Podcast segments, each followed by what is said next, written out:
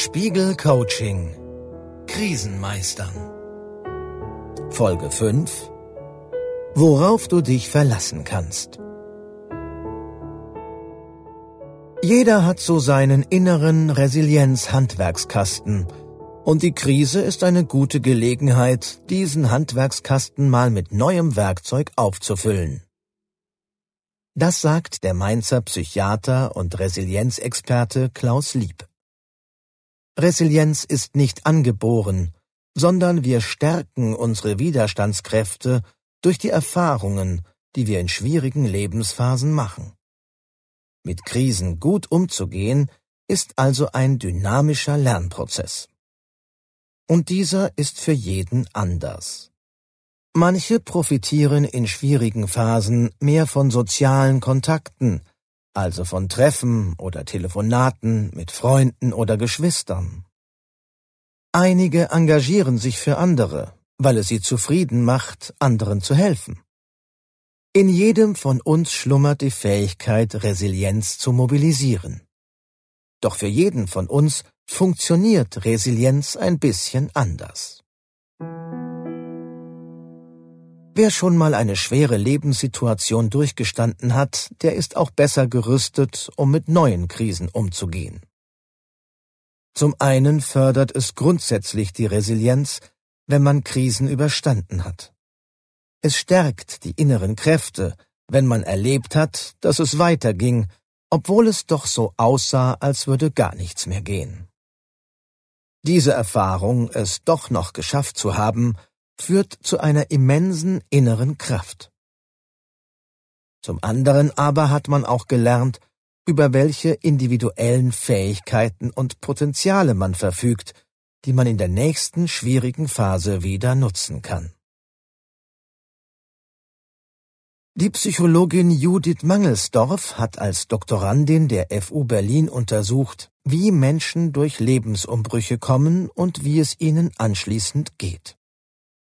So wertete Mangelsdorf in einer Metastudie gemeinsam mit anderen Wissenschaftlern 122 Einzeluntersuchungen aus. Sie stellte fest, dass die meisten Menschen sich in einem Zeitraum von anderthalb Jahren wieder erholen. Ein erstaunlich großer Teil der Betroffenen fühlt sich nach der Krisenphase sogar deutlich besser als zuvor. Diese Menschen berichten über mehr Selbstwert, tiefere Beziehungen und eine bessere Alltagsbewältigung als vorher. Dieses posttraumatische Wachstum erfahren je nach Studie und Belastungsart 58 bis 83 Prozent der Befragten. Offensichtlich sind Menschen von Natur aus recht krisenfest. Das zeigen auch Studien über den Verlauf von Trauerprozessen. Nur etwa zehn Prozent der Trauernden entwickeln eine lange und komplexe Trauerreaktion. Darunter fällt zum Beispiel die Sehnsucht nach dem Partner als ständig wachsender Schmerz, der zu immer stärkeren Depressionen führt. 90 Prozent der Trauernden erholen sich dagegen nach einiger Zeit wieder. Angesichts dieser Zahlen ist vager Optimismus also durchaus berechtigt.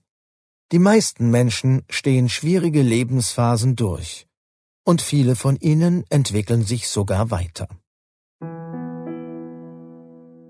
Es hat sich gezeigt, wer sich an seinen Fähigkeiten und Stärken orientiert, gewinnt mehr Kraft und Handlungsspielräume, auch in schwierigen Situationen. Es ist ein bisschen wie bei Superhelden. Keiner besitzt alle Superkräfte, jeder begegnet dem Übel auf seine eigene Art mit seinen persönlichen Stärken. Dies dann aber auch wirklich zu tun, ist wichtig. Um seine Stärken besser kennenzulernen, hilft ein individuelles Ressourcenprofil. Frageliste. Das kann ich einbringen. Beantworten Sie die Fragen im Geiste oder notieren Sie Ihre Antworten auf einem Zettel oder in einem Notizbuch.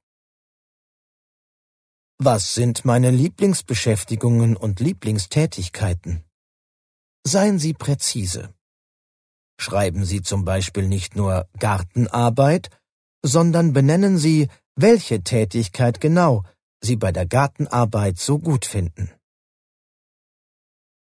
Welche klaren Unterschiede zwischen sich und anderen Menschen nehmen Sie wahr?